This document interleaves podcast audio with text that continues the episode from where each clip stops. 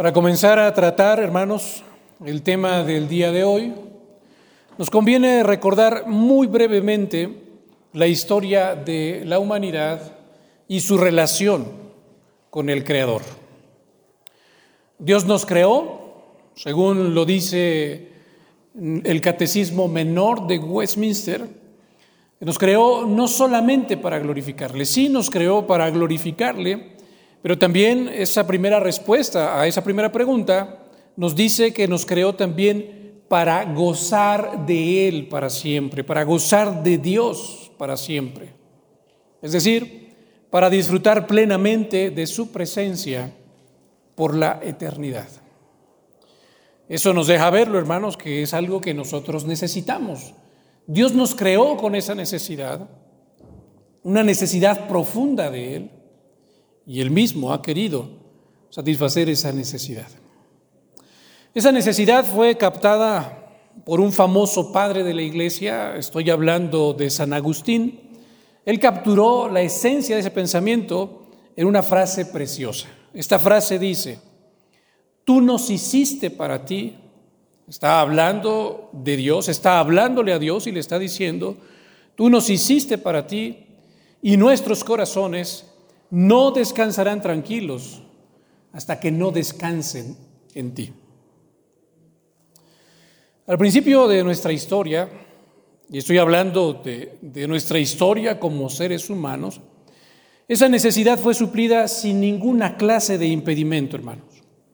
La escritura nos enseña, por ejemplo, que Dios mismo se paseaba en el huerto al aire del día. Eso lo dice Génesis capítulo 3, versículo 8.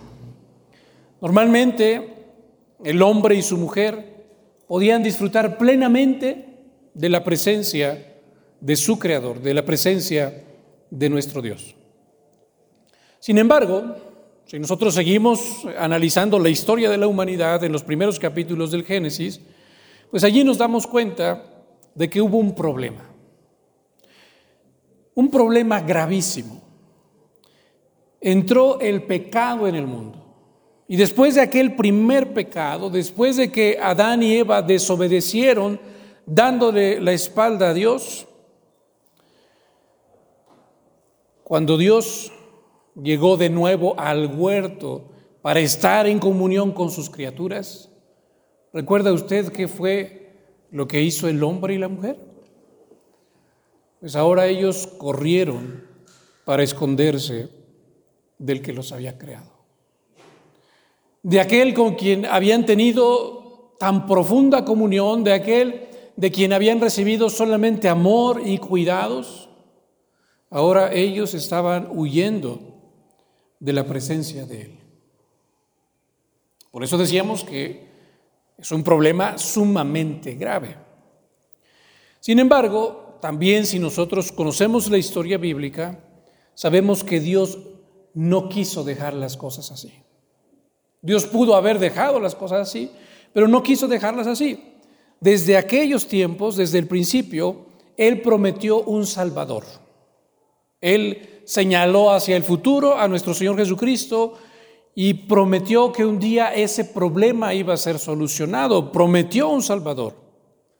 Y cuando este Salvador vino al mundo, vivió de una manera perfecta. No solo vivió de una manera perfecta, sino que también sufrió.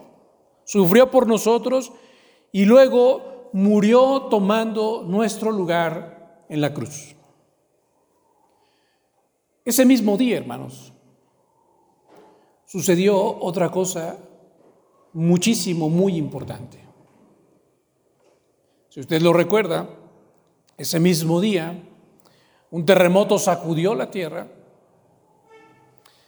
y el velo, ese velo que dividía el lugar santo del lugar santísimo, ese velo que representaba la separación entre Dios y el hombre a causa del pecado, cuando ese velo fue rasgado en dos, de arriba a abajo, pues ese velo ahora ya no nos impedía. Eso es lo que representaba el que ese velo fuera rasgado, ya no hay impedimento para entrar a la presencia del Creador. la comunión con Él, fue posible nuevamente. Después de ese día, algunos dice el escritor de la carta a los Hebreos, en Hebreos capítulo 10, después de ese día, nosotros tenemos libertad. ¿Libertad para qué? Pues allí lo dice la palabra de Dios, para entrar en el lugar santísimo por el camino nuevo y vivo que Él nos abrió a través de su carne. Ya no hay ningún impedimento. Dios, a través de Jesucristo, nos abrió un camino para gozar nuevamente de su presencia, de la plena comunión con Él. Sin embargo, hermanos, sucede una cosa muy interesante. Hay muchos cristianos que en lugar de aprovechar eso y de acercarse a su Padre Celestial, en lugar de aprovechar esa plena comunión que ahora pueden gozar con Él, muchos cristianos más bien se mantienen distantes, se mantienen al margen. Y algunos que sí se atreven a acercarse a Dios, que sí quieren aprovechar esa oportunidad, muchas veces lo hacen de una manera equivocada. Lo hacen con motivaciones incorrectas y por supuesto lo hacen también de una manera incorrecta. En la porción que vamos a estudiar en este día, hermanos, Jesucristo, el mismo Hijo de Dios, nos enseña que nosotros podemos acercarnos a nuestro Padre sin ninguna clase de impedimento. Él retoma esta idea y nos motiva a hacerlo así pero al mismo tiempo, hermanos, Él nos enseña a acercarnos por las motivaciones correctas y por supuesto también de la manera correcta. Para enseñarnos a orar con las motivaciones correctas y de la manera correcta, nuestro Señor Jesucristo va a tomar el ejemplo, va a tomar, por decirlo así, dos ejemplos. El ejemplo de dos diferentes tipos de personas. Dos diferentes tipos de personas que oran con motivaciones incorrectas y que como tienen motivaciones incorrectas también oran de una manera incorrecta. Él nos va a presentar esos dos ejemplos y cuando nos presenta esos dos ejemplos lo va a contrastar con la manera en la que nosotros, los verdaderos discípulos de Cristo, debemos orar. Estos dos tipos de personas que nuestro Señor Jesús nos va a presentar son por una parte los hipócritas, así se les menciona en el verso 5, estamos en Mateo capítulo 6, y por otra parte, los otros, el segundo grupo, son los gentiles, así se les menciona en el versículo número 7. Vamos a comenzar entonces, hermanos, rápidamente con los hipócritas. ¿Qué dice nuestro Señor Jesucristo acerca de los hipócritas? Bueno, él nos presenta, nos dice claramente allí en el versículo 5, que ellos oran con una motivación incorrecta. ¿Cuál es la motivación incorrecta con la que los hipócritas oran? Bueno, ellos no, no se acercan a Dios, no oran a Dios por amor a Dios. Y ahí nos vamos dando cuenta cómo hay una motivación incorrecta. No se acercan a Dios, no oran a Dios por amor a Dios, sino que si lo analizamos bien, hermanos, ellos oran a Dios por amor a ellos mismos. Note usted lo que nos dice la primera parte del versículo 5. Repito, estamos en Mateo capítulo 6, donde le pido que tenga abierta la palabra de nuestro Dios. Dice así la palabra de nuestro Dios. Y cuando ores, de aquí que nuestro Señor Jesucristo no está diciendo, no nos está invitando a orar, sino que Él da por sentado que nosotros vamos a orar, que como verdaderos discípulos de Cristo nosotros vamos a buscar la presencia de Dios. Entonces, cuando tú ores, dice así el verso 5, no seas como los hipócritas, no tienes que ser como ellos. ¿Por qué? Note usted, porque ellos aman ¿Qué es lo que ellos aman? Nos preguntaríamos nosotros. Bueno, nuestro Señor Jesucristo se adelanta a nuestra pregunta y Él responde, lo que ellos aman es el orar en pie en las sinagogas y en las esquinas de las calles. Eso es realmente lo que ellos aman. Ahora, surgiría otra pregunta también en nosotros. ¿Por qué ellos aman algo así? Bueno, también nuestro Señor Jesucristo responde. Porque ellos quieren ser vistos de los hombres. Por eso decíamos nosotros que ellos aparentemente se están acercando a Dios, pero no se están acercando a Dios con las motivaciones correctas, no porque amen a Dios, sino porque se aman realmente a sí mismos, aman su imagen, aman lo que quieren proyectar a los demás, aman que los demás digan algo bueno acerca de ellos. En esencia, lo que ellos aman es el aplauso. En esencia, lo que ellos aman es la admiración de los demás que la gente diga de ellos, qué hombre tan santo es este, qué mujer tan santa es esta. Por eso nuestro Señor Jesucristo va a terminar diciendo allí en el versículo 5, el mismo que estamos analizando de Mateo capítulo 6, de cierto os digo que ya tienen su recompensa. En otras palabras, ¿es eso lo que ellos verdaderamente anhelan? que los demás los vean, que el resto de la gente los admire, que les dé un aplauso y que diga, estos son hombres verdaderamente santos. Pues si es eso lo que ellos anhelan, pues ya lo tienen, ya tienen su recompensa. No hay absolutamente nada más para ellos. ¿Por qué razón? Porque en realidad ellos no anhelan nada más. Ahora, en contraste, nuestro Señor Jesucristo va a decir acerca de sus verdaderos discípulos lo siguiente, note lo que dice el versículo 6. Mas tú, cuando ores, de nuevo hace ese énfasis, está diciendo, si tú eres verdadero discípulo mío, tú vas a orar, pero tienes que hacerlo de una manera diferente. ¿Cómo es esa manera diferente? Cuando tú ores, dice nuestro Señor Jesucristo, entra en tu aposento, entra en tu alcoba, entra en tu recámara y después de que hayas entrado allí, cierra la puerta. Ya entraste a tu recámara, ya cerraste la puerta y ahora sí, ora a tu Padre que está en secreto. Y aquí hay un par de palabras mucho, muy importantes, muy breves, pero que nos van a ayudar a entender esto a mayor profundidad.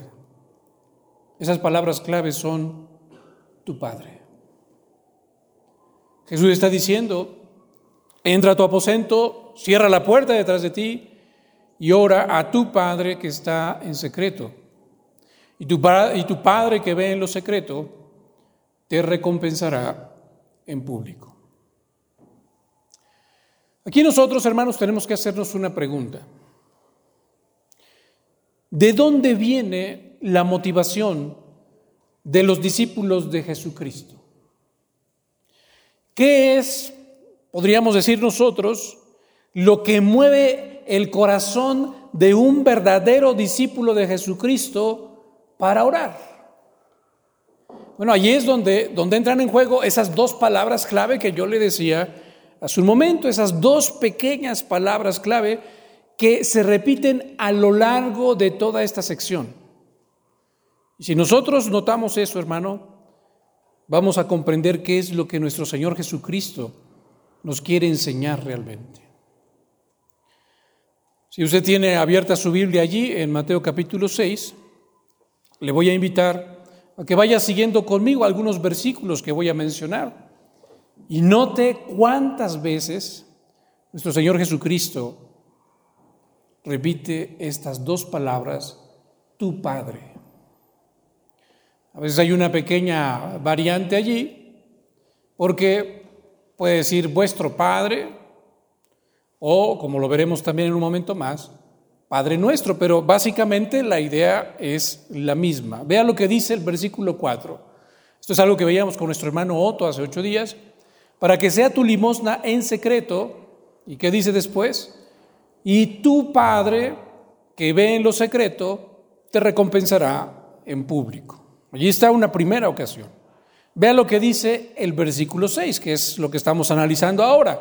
Mas tú cuando ores, entra en tu aposento y cerrada la puerta, ora a tu Padre que está en secreto.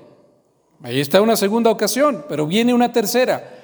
Y tu Padre que ve en lo secreto, te recompensará en público.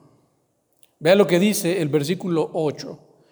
No os hagáis pues semejantes a ellos, porque vuestro Padre, sería una cuarta vez que estamos encontrando esta palabra, vuestro Padre sabe de qué cosas tenéis necesidad antes que vosotros le pidáis. Versículo 15. Dice así, mas si no perdonáis a los hombres sus ofensas, tampoco, ¿quién? Vuestro Padre os perdonará vuestras ofensas. Si no he perdido la cuenta, creo que llevamos cinco ocasiones que se menciona esta frase. Si seguimos viendo, el versículo 18 nos va a decir también, para no mostrar a los hombres que ayunas, sino a quién?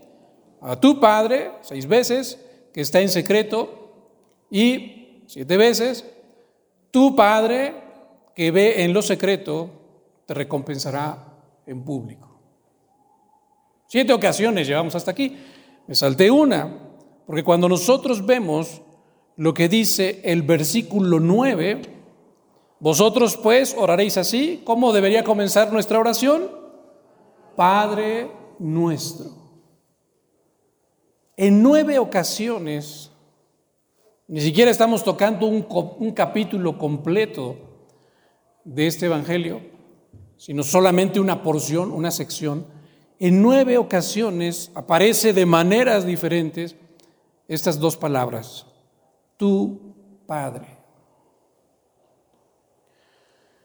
Para muchos, hermanos, esto podría parecer algo insignificante, un mero dato, ¿no? Algo interesante.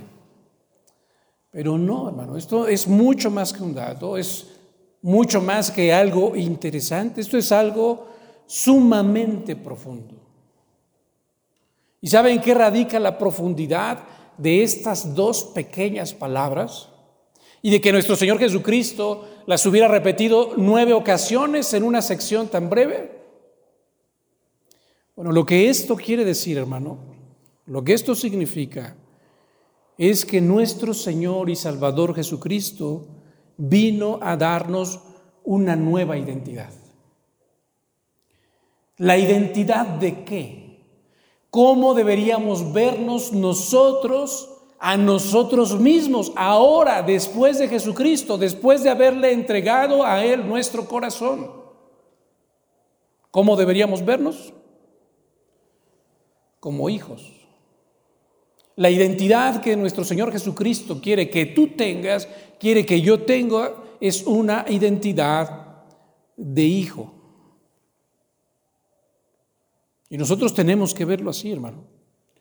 Gracias a la vida perfecta de nuestro Señor Jesucristo, gracias a su sufrimiento en nuestro lugar, gracias a su sacrificio en la cruz, gracias a lo que Él hizo, hermano, por ti y por mí, ahora el Dios Todopoderoso, el creador de todo lo que existe, ahora Él es nuestro Padre.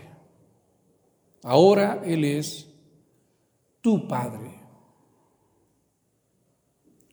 Y sabe usted, amado hermano, lo que un hijo quiere hacer con su padre. Lo que un hijo quiere hacer con su padre, por supuesto, si es un buen padre, es pasar tiempo con él. Eso es lo que más anhelan los niños. Los niños anhelan, ellos ven a su padre, para ellos es un gran ejemplo, ellos reciben su cuidado, ellos reciben su amor y de una manera completamente natural, ellos quieren pasar tiempo con él. Para mí, y no es que yo sea un excelente padre, ¿eh? en verdad no lo soy, pero para mí pues es muy claro esto, recientemente lo, lo vivía el viernes pasado, porque mi esposa y Jaciel eh, tuvieron que ir al campamento de Heraldos. Ellos salieron el viernes por la noche y vine a dejarlos para que pudieran ir en el, autobús con los muchachos. ¿No sabe usted cómo se subió mi hijo a ese autobús? Algunos estaban allí y pudieron notarlo. Él subió a ese autobús con lágrimas en sus ojos. ¿Y por qué llevaba lágrimas en sus ojos? Pues francamente porque él no quería separarse de su padre. Él me decía, oye, ¿no puedes ir con nosotros? Yo tenía el compromiso de ayer aquí, y bueno, por supuesto, este, este también. Y le decía, pues no puedo. Tienen que ir ustedes dos solos. Pero él en verdad anhelaba seguir con la compañía en presencia de su padre. Ahora que estuvimos enfermos los tres, bueno, mi esposa estaba también de campamento con las mujeres y estábamos Jaciel y yo solos en casa, enfermos, el, el más enfermo que yo, pero yo me seguía sintiendo mal. Y había ocasiones en las que me tenía que recostar y yo me recostaba y él llegaba y se recostaba junto conmigo. ¿Por qué hacía él algo así? Porque él anhelaba la presencia de su Padre. Día con día, cuando nos levantamos, pues por regla general yo me levanto antes que él y una de las primeras cosas que hago es abrir la escritura, me voy a la sala, allí abro la escritura, pongo a leer la palabra de Dios. Él se levanta, me encuentra allí y ¿sabe qué es lo que él hace? Pues él va y se sienta allí junto a mí. ¿Por qué? Pues porque Él anhela la presencia y la compañía de su Padre. Con esto, hermanos, lo estoy usando solamente como ilustración lo que mueve a los hijos de Dios, porque acuerden que, ah, recuerde usted que esa es la pregunta que nosotros queremos responder. ¿Cuál es la motivación? ¿Qué es lo que mueve a un cristiano a buscar el rostro de Dios en oración? Bueno, estamos hablando de la identidad, de que nuestro Señor Jesucristo vino a darnos una identidad como hijos, que podamos ver a Dios como nuestro Padre. Entonces nosotros con esto estamos entendiendo que lo que realmente mueve a los hijos de Dios a buscar el rostro de Dios en oración no es como con los hipócritas para que los demás los vean y digan, qué bueno es este hombre, qué, qué santo es, qué buena es esta mujer, qué santa es. No es eso. Los verdaderos hijos de Dios disfrutan de la presencia de su Padre. Y como disfrutan de la presencia de su Padre, lo que más anhelan es pasar tiempo con Él y pasar tiempo con Él en lo privado. Pasar tiempo con Él en lo secreto. Por eso no hay necesidad de hacerlo frente a otras personas sino entrar a tu cuarto, cerrar la puerta y allí, habiendo cerrado la puerta, entonces doblar tus rodillas, abrir tu corazón delante de Dios. Allí es donde tú le puedes decir todo lo que tú le quieras decir. Allí le puedes decir cómo te sientes. Allí le puedes decir lo que tú necesitas, porque Él es tu Padre. Y Jesús está diciendo, los demás no tienen por qué notarlo. Los demás ni siquiera tienen por qué saberlo porque es algo que tú anhelas, pasar tiempo con tu Padre Celestial. Vamos a ver el segundo ejemplo que está tomando nuestro Señor Jesucristo, este segundo grupo de personas a las que Él llama los gentiles.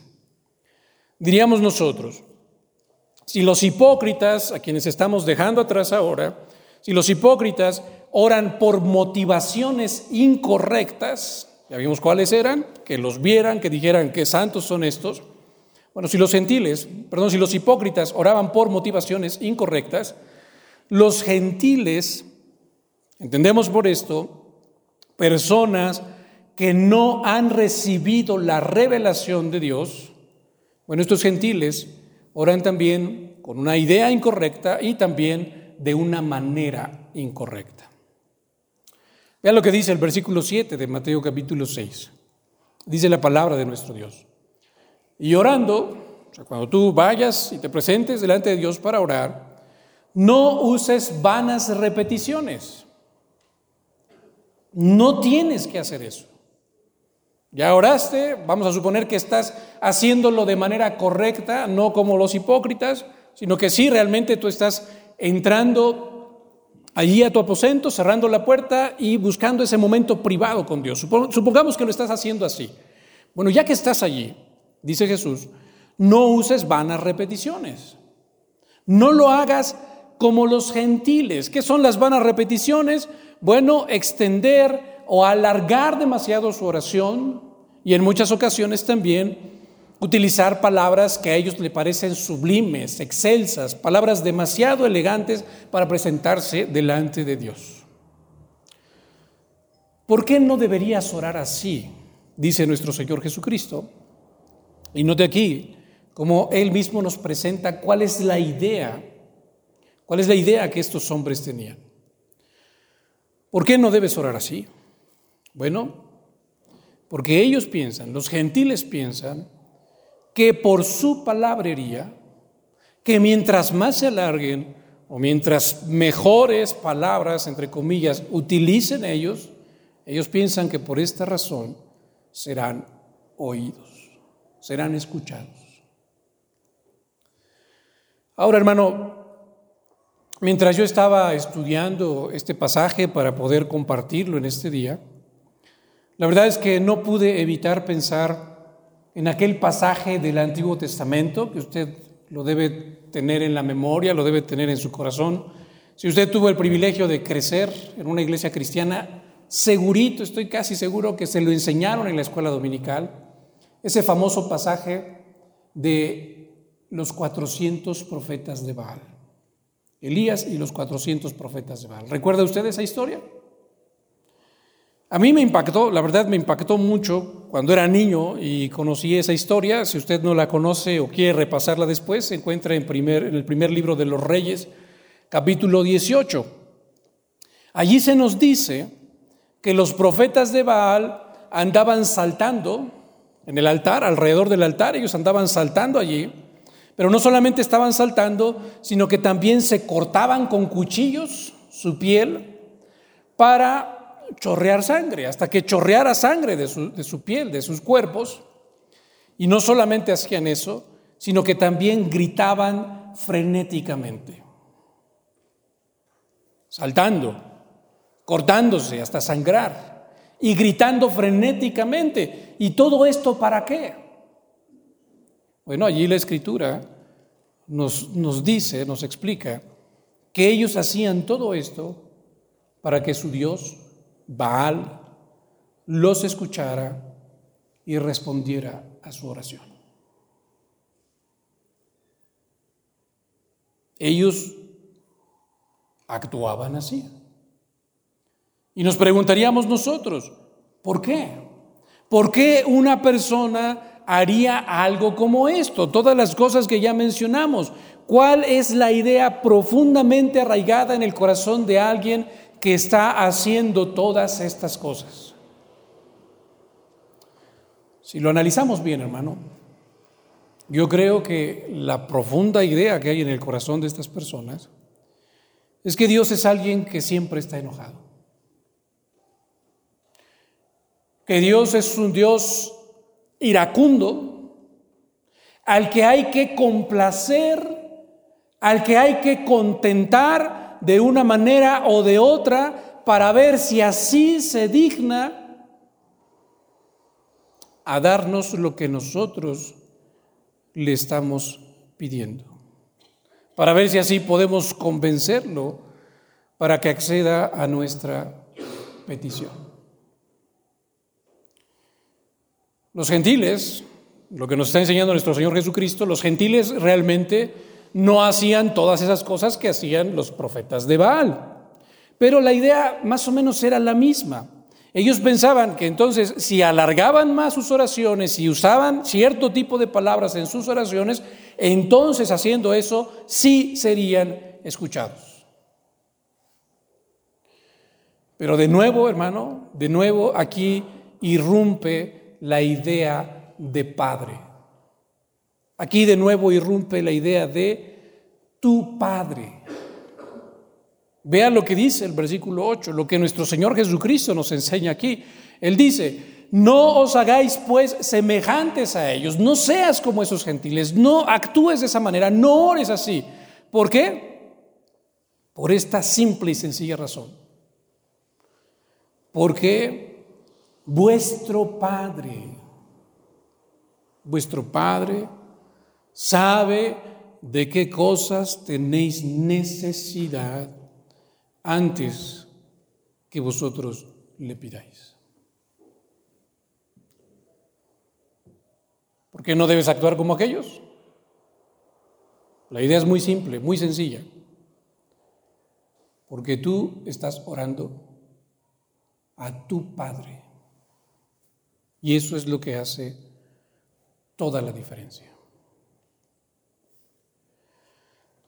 Si usted es padre, hermano, por favor, ayúdeme en este momento a confirmar esto para aquellos que no tienen este privilegio, esta bendición de ser padres.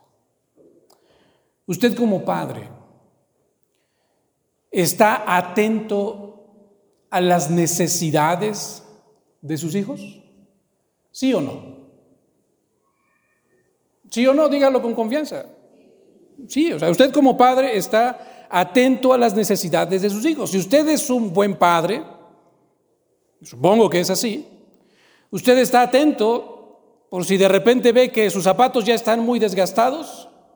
Su hijo no tiene que decirle nada. A veces ni nos dicen nada, ¿no? Si por ellos fuera, pues, hasta andar descalzos no, no habría problema, ¿no? Pero si usted comienza a ver que sus zapatos están muy desgastados o ya no les quedan, ¿no? Les comienza a apretar, bueno, usted ya sabe que hay una necesidad allí.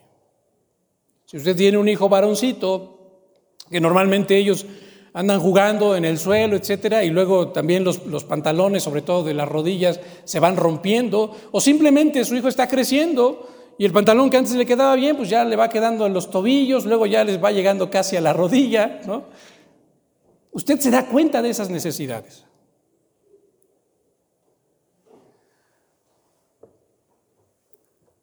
Y su, hijo, su hijo se acerca a usted y le dice, papá o mamá, ¿me puedes comprar otro par de zapatos? ¿Me podrías comprar un pantalón nuevo? ¿Un vestido nuevo? ¿Usted qué le diría como padre? Hijo, yo sé que lo necesitas.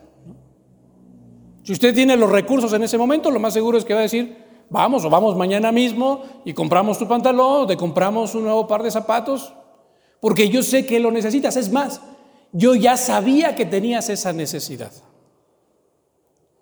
¿Acaso su hijo tendría que usar van a repeticiones, estarle rogando, diciendo, papá, por favor, tienes que comprarme unos zapatos nuevos, papá, por favor, tienes que comprarme un pantalón nuevo, un vestido nuevo, porque mira ya cómo está esto. Tomando el símil de los profetas de Baal, ellos tendrían que andar saltando, tendrían que estarse cortando la piel hasta chorrearse para decirle, papá, por favor, cómprame unos zapatos, ¿no? Tendrían que estar gritándole para, para suplicándole todas esas cosas. No tendrían que hacerlo, hermano. No hay ninguna necesidad de hacerlo así. ¿Por qué? Porque usted es su padre. Y con esto, hermano, también lo estoy usando como ilustración para que podamos comprender la idea que nuestro Señor Jesucristo quiere que nosotros tengamos en lo profundo de nuestro corazón. Tenemos un Padre. Dios no es solamente el Padre. Dios no es solamente el Dios todopoderoso, el creador del universo, sí es todas esas cosas, pero Jesús está hablando directo a nuestro corazón y está diciendo, más que todas esas cosas, es que Él es tu Padre. Entonces, si Él es tu Padre, en primer lugar, la ilustración que ya utilizó hace un momento, acerca de los hipócritas, y nos dice, no, no, no, ese no es el camino, no va por allí, si Él es tu Padre, tú vas a buscarle en lo privado, en lo secreto, porque quieres estar con Él, porque quieres disfrutar de su presencia, porque quieres tener una profunda comunión con Él. Y ahora lo que nos está diciendo nuestro Señor Jesucristo, estando allí delante de Él, tú dirígete a Él como lo que Él es. ¿Cómo qué? Como tu Padre.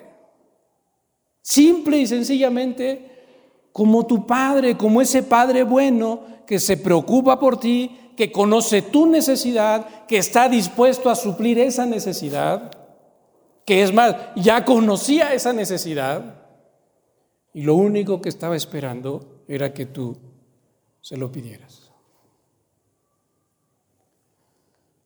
Ahora estábamos hablando, estamos hablando de que esto es lo que hacen los buenos padres. Aquí yo quiero hacerte otra pregunta. ¿Tú crees que Dios es un buen padre?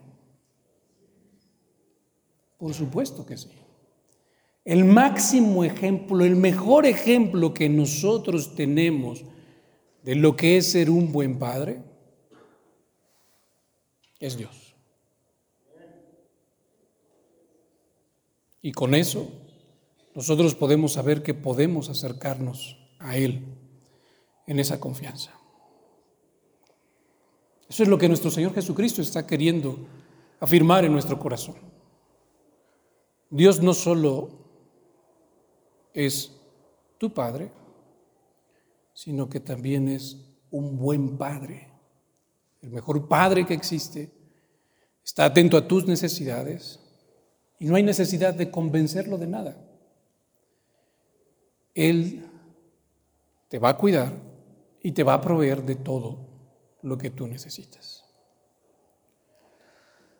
Para ir terminando con este tema, hermano. Nuestro Señor Jesucristo nos está enseñando, usted vio que la lectura que hicimos fue más larga, porque esto va unido al Padre nuestro. En esta primera parte que nosotros estamos estudiando, nuestro Señor Jesucristo nos está enseñando a cómo no orar. No debemos orar como los hipócritas y tampoco debemos orar como los gentiles. Después viene el Padre Nuestro a partir del verso 9, ¿verdad? Eso lo veremos, si Dios lo permite, dentro de 15 días. Allí nuestro Señor Jesucristo nos va a enseñar cómo sí orar. Pero ahora que nos está enseñando cómo no orar, nosotros, hermano, debemos tener muy, muy claro lo que nuestro Señor Jesucristo nos está queriendo enseñar en esta sección. Porque ninguna de estas cosas, que tú aprendas cómo no orar y que tú aprendas después cómo sí orar, no va a ser de ningún provecho para tu vida si tú primero no tienes claro quién es Dios ¿Y quién eres tú para Dios? ¿Quién eres tú para Dios? Por supuesto, por supuesto, gracias a la obra de Jesucristo. Solamente, hermano, solamente si tú te reconoces como hijo, por supuesto, reconociendo a Dios como tu Padre, rindiéndote a Él como tu Padre, solamente si tienes esa identidad, esa identidad de hijo, entonces tú podrás vivir buscando su presencia en oración, acercándote a Él día con día en plena confianza para disfrutar de eso, para disfrutar de su presencia, para abrirle tu corazón, simple y sencillamente para confiar en Él. Para que con ese corazón confiado, para que con ese corazón de hijo, tú puedas suplicarle por tu necesidad. Algo que tú tienes que recordar, amado hermano, es que fue Cristo quien hizo posible esto. Así que aprovechalo. Oremos, hermano. Muchas gracias, Padre Eterno, por tu misericordia, por mostrarnos en esta palabra tuya lo que tú eres para nosotros, lo que nosotros somos para ti, cómo nos ves tú a nosotros y cómo debemos verte a ti. Tú nos has dado una nueva identidad en Jesucristo y Él lo confirma, Señor, en nuestro corazón a, través de este pasaje, recordándonos, Padre Eterno, que al ser nosotros tus hijos, al ser tú nuestro Padre, esto es lo que debemos buscar, Señor. Esa comunión viva, profunda, personal contigo, ese pasar tiempo contigo, Señor, porque te amamos. Y también, Señor, nos ha enseñado tu Hijo Jesucristo que cuando oremos no hay necesidad de hacer largas oraciones o demasiado elegantes o con palabras muy sublimes o excelsas, Señor. Podemos acercarnos a ti como hijos de una manera sencilla, confiada y abrirte nuestro corazón. Gracias Señor porque tú nos recuerdas esto en tu palabra. Y porque al recordarnos esto, Señor, de nuevo afirmas nuestro corazón y nos vuelves a mostrar, Señor, que tú has querido arreglarlo todo. Y lo has arreglado, Señor. Si a causa de nuestro pecado vivíamos lejos de ti, tú has quitado de en medio el pecado a través del sacrificio de tu Hijo, para que podamos buscarte así en lo secreto, en lo privado y con plena confianza y certidumbre de fe. Gracias, Padre Eterno, por este don maravilloso. Te rogamos que nos ayudes a aprovecharlo cada día, Señor. como hijos amados, Señor, que reciben el cuidado de su Padre, acercarnos siempre a ti. Te lo suplicamos, Dios eterno en Cristo Jesús nuestro Salvador. Amén.